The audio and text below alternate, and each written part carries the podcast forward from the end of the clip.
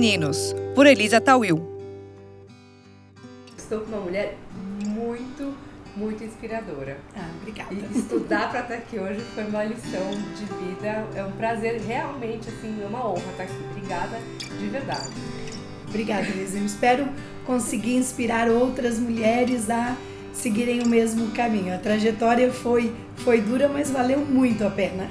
Pois é, porque para conseguir concluir a graduação odontologia em Alfenas, Minas Gerais, ela precisou vender água e outros produtos na porta da faculdade. Depois de se formar, conseguiu uma vaga como dentista terceirizada em um consultório na zona leste de São Paulo. Hoje, ela preside uma das maiores holdings de saúde do Brasil. É a fundadora da rede Sorridentes presidente da Saluspar, holding que abraça a Geolaser, Doc Bis, Sorridem e Olhar Certo. A minha convidada de hoje é a doutora Carla Cerny. Obrigada e que honra essa trajetória, que coisa incrível. Eu quero começar trazendo o que a lição de liderança, a Carla que vendeu água, pode contar para a Carla que hoje é essa grande empresária.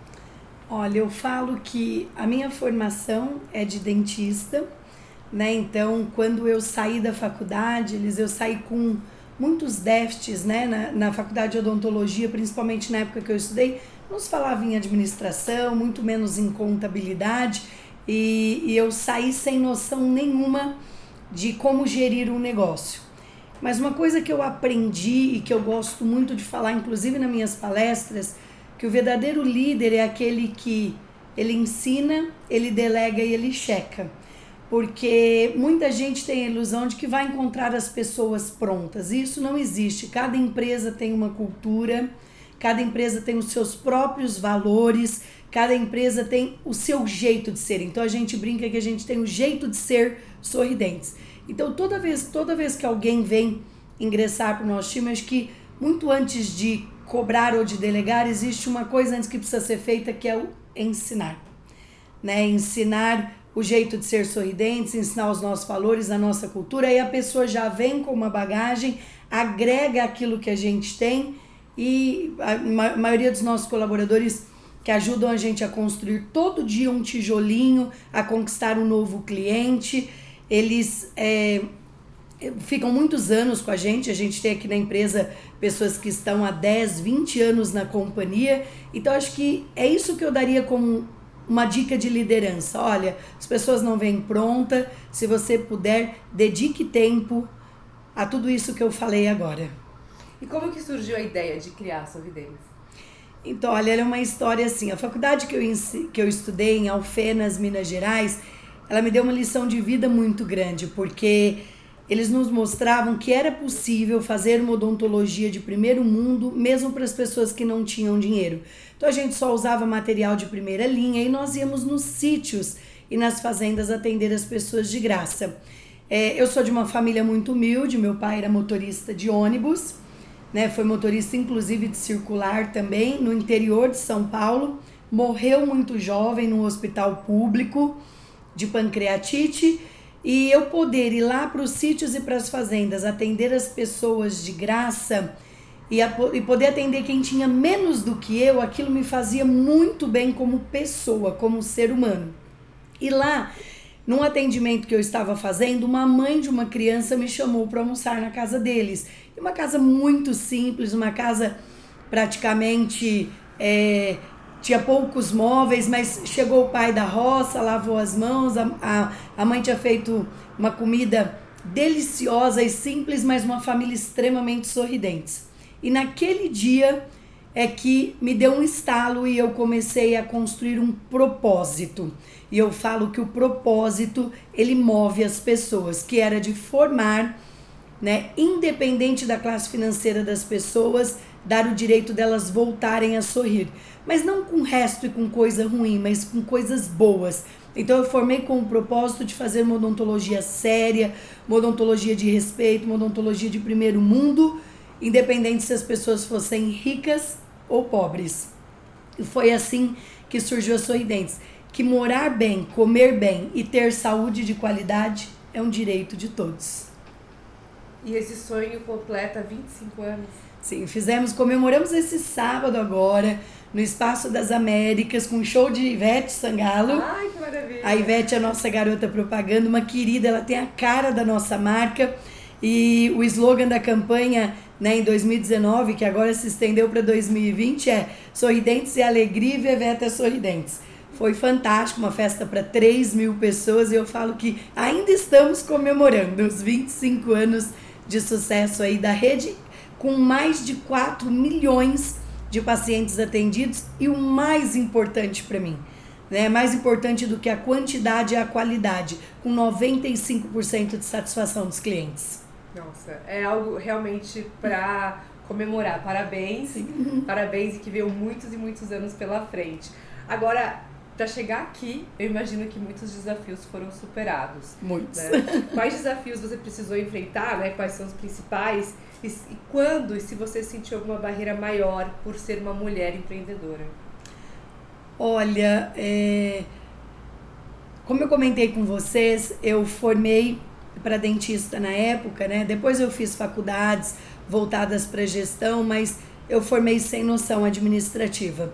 E eu falo que em 2009 eu cometi um grande erro, né? Eu quis fazer uma expansão grande na empresa. Eu contei com algo que eu não tinha e não eu contei com um empréstimo, esse empréstimo não saiu e eu acordei devendo 23 milhões de reais. E naquele momento, assim, é, eu pensei em desistir, em vender a empresa, recomeçar do zero, não ficar devendo nada para ninguém. Mas depois, mais para frente, eu vou contar para vocês como é que eu saí dessa enrascada que eu mesma me meti, não foi ninguém. A responsável por isso foi só eu, unicamente eu. Eu tomei a decisão em expandir a empresa sem fazer um planejamento adequado. Eu contei com uma linha de crédito né? Sem ela ter saído, eu já saí gastando. E aí eu falo que isso para mim foi um grande aprendizado, né? Imenso. E eu falo que a melhor escola da vida é aquela que a gente aprende com os nossos próprios erros. Essa não tem preço. Dificilmente a gente comete duas vezes o mesmo erro. E aí eu falo que assim, eu acho que o grande desafio de empreender como mulher, a, a, isso vem mudando muito nos últimos anos o empoderamento da mulher, né? O posicionamento da mulher no mercado de trabalho. Mas em 1995, quando eu formei, ainda existia muita barreira. Então, quando você ia a um banco pegar um empréstimo, né, há 25 anos atrás, por ser mulher, e se você pedia muito dinheiro, o gerente olhava assim para vocês, mas será que ela vai pagar? Então eu falo que a mulher cada vez mais vem ocupando o lugar dela no, na, né, no mercado de trabalho, vem ocupando cada vez mais postos em, em cargos de liderança e nós somos capazes de realizar tão bem as coisas como com os homens e nós e nós mulheres elas nós temos uma capacidade que eu gosto muito de falar que eu falo que a gente tem a capacidade de fazer várias coisas ao mesmo tempo e fazer com qualidade. Agora é, já eu vi que você frisa muito essa questão da inexperiência administrativa a hora que sai da faculdade, né, e vai abrir esse negócio. Isso não é só uma questão sua, tem um estudo recente desenvolvido pela, pelo Plano CDE da Rede Mulher Empreendedora, com mais de 2.500 empreendedoras de todo o país, que comparou índices de autoconfiança e gestão financeira entre homens e mulheres. Mesmo à frente dos negócios, 34% das mulheres não se sentem capazes de fazer um bom planejamento financeiro contra 50% dos homens. Como, como você trabalha hoje a sua autoconfiança para tocar um grupo que tem mais de 360 unidades 360 unidades. Só das sorridentes. Aí temos mais, mais de 360 sorridentes, já temos aí quase 60 unidades de laser. E temos a Olhar Certo, que é de oftalmologia, que está crescendo também. A Sorridente, que é nosso plano odontológico, que é a nossa seguradora com 40 mil vidas. Então, ao todo, a gente está falando aí em, em uma composição de 12 mil pessoas. E que já atendeu, como você já trouxe aqui, mais de 4 milhões de pacientes atendidos. Como trabalhar a autoconfiança? Olha, eu, eu falo a seguinte coisa, né? Que nós somos capazes, desde que a gente queira de verdade, de aprender qualquer coisa. Uh, eu fiz um curso, um curso que eu gosto bastante de citar. O primeiro curso de gestão que eu fiz foi o, o Empretec do Sebrae. E lá eu entendi claramente quais eram as minhas competências e o que, que eu precisaria melhorar. E uma das coisas que eu precisava melhorar muito é isso que a pesquisa mostra, a gestão, né, entender de gestão financeira e gestão administrativa. Eu fui buscar esse conhecimento, fui buscar formação. Hoje eu não toco isso diretamente, porque eu tenho sete diretores abaixo de mim, mas uma coisa que eu acho que é legal eu contar aqui para vocês é o seguinte: eu sou vendedora, né? O, a venda, ela corre na minha veia. Eu vendo desde os 12 anos de idade, eu adoro vender. Eu adoro gente, eu adoro estar com as pessoas. Então, eu tenho muito mais talento para vendas do que para controladoria, como por exemplo, até mesmo cuidar de um financeiro. E o que, que eu passei a entender fazendo esse primeiro curso que eu fiz lá no Sebrae Empretec? De que eu precisava né, trazer para perto de mim pessoas com perfis diferentes. Porque geralmente, gente, vendedor gosta de contratar vendedor. Mas numa equipe a gente precisa ter pessoas de vendas, mas também precisamos ter pessoas que tenham outros dons, que tenham é, a, te complementem. Então foi isso que eu trabalhei bastante. Só que eu falo que só dá para mandar quem sabe fazer. Então eu fui buscar conhecimento para mim poder delegar e checar depois. O que e quem te inspira? Porque você inspira muitas pessoas e muitas mulheres e muitas empreendedoras e empreendedores, mas quem te inspira? Olha, eu eu tenho muitas mulheres que eu admiro mas eu falo que duas mulheres me inspiram muito com histórias belíssimas. Né? A Luísa Trajano, presidente do, do Magazine Luiza, presidente do conselho. Minha amiga, minha amiga, a gente viajou para a China no ano passado e eu falo que é, a viagem, além de ter sido maravilhosa, foi como se eu tivesse feito um MBA, que eu passei muitos dias ao lado dela e aprendendo o dia inteiro, constantemente. A Sônia Renz, da, da, do Dalina, também né? Tem uma história lindíssima de qualidade, de construção de marca. Então eu falo que mulheres para inspirar a gente nesse país tem muitas, mas essas duas realmente moram no meu coração e, e sempre que eu posso, eu tô ali do lado delas aprendendo, né, fazendo mentoria para que elas possam me ajudar a errar menos. Muito inspiradoras. Muito. muito inspiradoras. Agora, quais foram os seus mentores da sua jornada empreendedora? A gente acabou de falar de mentoria, Sim. de Luiz Helena Trajano, de Sônia Reis. E quais foram os seus mentores? Olha, eu falo que é, a minha família é muito simples, então, é, com pouco estudo, então, tanto eu como meu marido, a gente nunca conseguiu fazer mentoria dentro de casa, né? Porque é, a gente que acaba assessorando muito mais a nossa família são pessoas extremamente atuantes, comerciantes, mas com pouca experiência em negócios de grande escala. Então, o que a gente sempre fez foi fazer mentoria com pessoas no, no nosso setor. Por exemplo, eu que sou do franchise, eu fiz muitas visitas de benchmark em franqueadoras bem-sucedidas e fui fazer mentoria com franqueadores que tinham muito mais experiência do que eu. Isso, gente, é fantástico de ser, ser feito, porque isso adianta muito o seu crescimento profissional.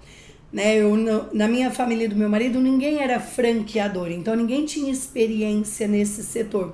E nós somos muito curiosos, somos muito exigentes na questão da qualidade, a gente está sempre em busca de fazer as coisas de uma forma melhor, então a gente pensava, por que não ir visitar quem está fazendo super bem?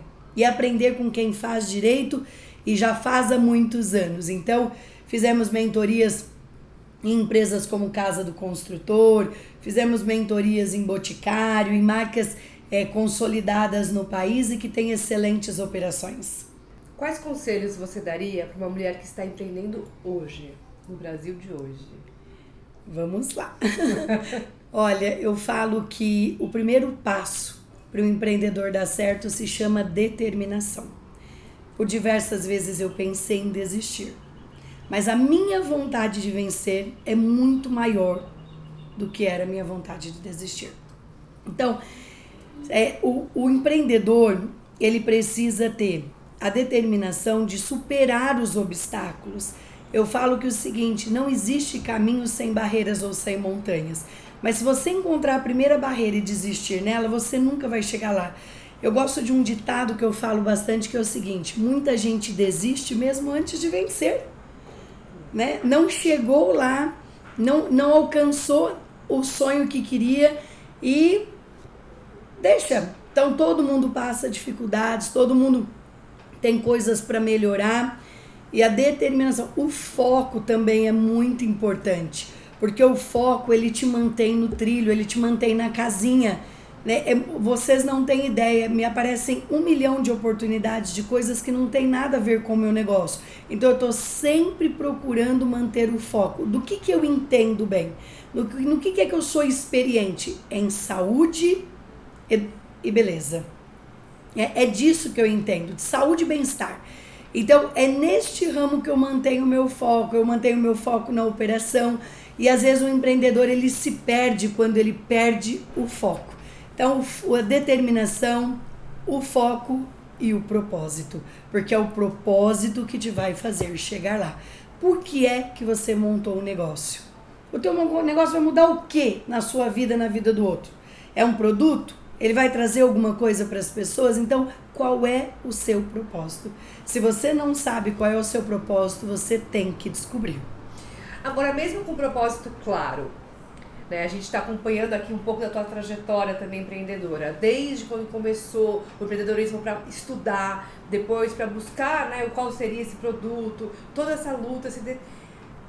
Você sabia nesse projeto, nessa trajetória toda, que teria aos 25 anos da sua marca essa construção que você está trazendo para o Brasil? Porque você movimenta a economia do país. Sim. Já sabia lá atrás que era ali que você queria chegar? Ou você não tinha muito claro onde você queria chegar? Você sabia que você queria algo grande, algo para ir além? Como que foi esse... O que, que você enxergava ali na frente para te dar essa, essa direção? Eu nunca imaginei que eu chegaria tão longe. Eu falo que a empresa que eu fundei com meu marido, ela quebrou todos os paradigmas da odontologia. Acho que é legal as pessoas entenderem isso. Em 1995, quando eu formei, o que existia era dentista para pobre e dentista para rico. Os dentistas, é, as pessoas ricas tratavam em clínicas lindas, né, com custo altíssimo, e os pobres tratavam nas chamadas clínicas POPs, que muitas vezes se transmitia até doença. E qual era o meu propósito? Como eu comentei com vocês, fazer uma odontologia de primeiro mundo, usando material 3M de primeiríssima linha com alta tecnologia, independente do quanto ele tinha no bolso. Então, esse propósito de que morar bem, comer bem e ter saúde é um direito de todos, é que da onde eu tirava força para caminhar. Mas dizer que eu sabia que, eu, que a gente chegaria onde a gente chegou e que a gente construiria uma empresa do tamanho que a gente construiu, eu realmente não imaginava. Mas eu falo uma coisa que é o seguinte: o cavalo passa na vida para todo mundo. Uns montam e outros só abanam a mão. E eu agarrei todas as oportunidades que apareceram na minha vida. Eu não deixei nenhuma passar. E aí, ah, você acertou em todas? Não. Teve algumas que eu errei. Mas eu posso dizer que o saldo ficou positivo. Eu muito mais acertei do que errei. E às vezes as pessoas têm tanto medo de errar, tanta insegurança em errar, que elas nem tentam sequer, elas deixam de fazer. E às vezes ela, ela deixa de fazer algo que vai dar super certo. Então eu falo que é, a vida foi me proporcionando oportunidades, né? Eu, a, a, até a Luísa Trajano brinca com uma coisa que eu gosto bastante, que ela diz que a sorte aparece para quem está em movimento. E na festa dos 25 anos das 80 ela brincou e falou que não conhece ninguém que se movimenta mais do que eu. Então eu estou em busca, gente, de, de coisas novas, em busca de melhoria o tempo todo. Eu sou totalmente inquieta. Para mim nunca tá bom, sempre pode ser melhor. Bom, você falou da empresa que você fundou com o seu marido. Como equilibrar a vida pessoal, familiar e carreira? Eita, que aí é um desafio danado. Acho que o mais difícil de todos. Olha, é, até para vocês entenderem, meu marido era militar, tinha oito anos de carreira no exército e analista de sistema. Eu namorei, noivei e casei em 11 meses. Viram como eu sou rápida, não? Aí, eu convenci meu marido a sair do exército, prestar o vestibular de odontologia e vir trabalhar comigo. Por quê? Porque lá atrás, né, há 20 anos atrás, ele começou a ir para a clínica aos finais de semana comigo e ele percebeu que eu estava perdendo muito dinheiro por descontrole. Descontrole financeiro. A gente falou isso sobre, sobre esse tema agora há pouco. E aí ele topou a ideia, né? E, e porque quando se sonha junto, tudo se torna mais fácil. Mas eu posso confessar para vocês, o primeiro um ano e meio foi terrível. Eu achei que o meu casamento não fosse ficar de pé. A gente tinha atritos e brigas constantes por causa do trabalho. Mas eu também tinha muita responsabilidade sobre isso, né? Eu invadia muito a área dele, ele tomava uma decisão e, e eu tomava outra, até que a gente decidiu fazer coach. Nós fizemos coach em casal durante um ano e meio.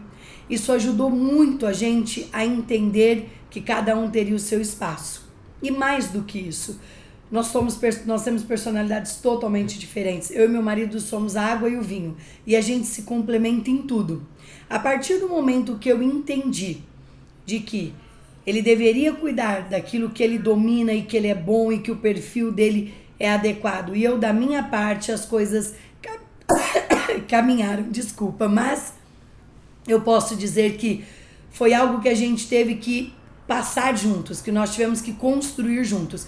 Se nós não tivéssemos maturidade suficiente de entender que a família era maior do que tudo isso e que a gente precisava encontrar um caminho para trabalhar em harmonia, porque eu amo o que eu faço e ele também, talvez a gente não teria chego até aqui. Muito inspirador. Hum. Bom, o que te motiva a sair da cama todos os dias? Transformar a vida das pessoas. Olha, é, eu recebi umas mensagens no meu direct hoje, então eu vou contar algumas histórias para vocês.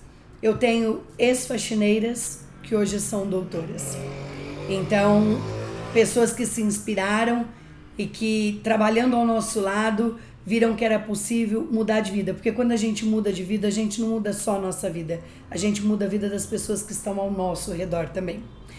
Eu saber né? Que quando eu deito a minha cabeça no travesseiro, que a gente deu oportunidade a milhares de brasileiros de voltarem a sorrir. A empresa, a Sorridentes foi uma empresa fundada para atender a classe C e D. E a gente atendeu, a, alcançou um nível tão grande de qualidade que hoje 30% do nosso público é A.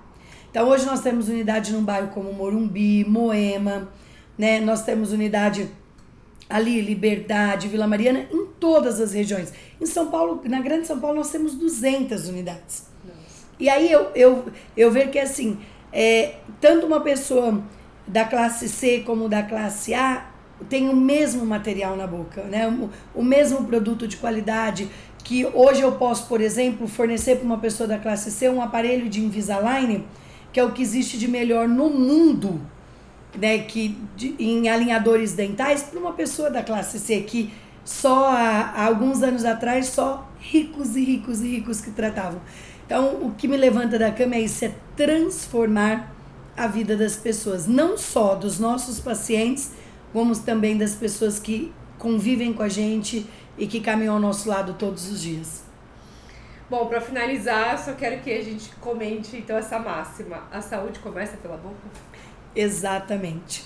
E eu vou dar uma informação bem legal aqui. O Brasil tem mais dentistas do que os Estados Unidos e o Canadá juntos. Mais de 270 mil dentistas. Só que 55% da população não tem hábito de ir ao dentista. Então nós temos um problema cultural muito grande ainda, né? Eu falo que às vezes a gente vê, vê gente andando de carro zero com a boca podre. Ou com celular de última geração no bolso, faltando né? Ou com dente estragado, ou com dor de dente, ou faltando um dente na boca. Dente é saúde. Para muitas pessoas, dente é estética, é estar tá com os dentes alinhadinhos. Mas não é isso.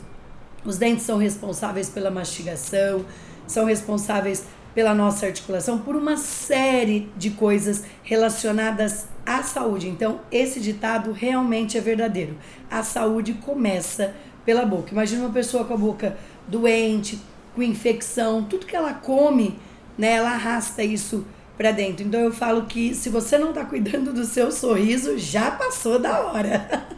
Nós somos, dentro de duas mil e poucas franquias no Brasil, a primeira franquia no Brasil a ser case em Harvard, né, na mais conceituada escola de negócios do mundo. Agora também viramos case em Stanford.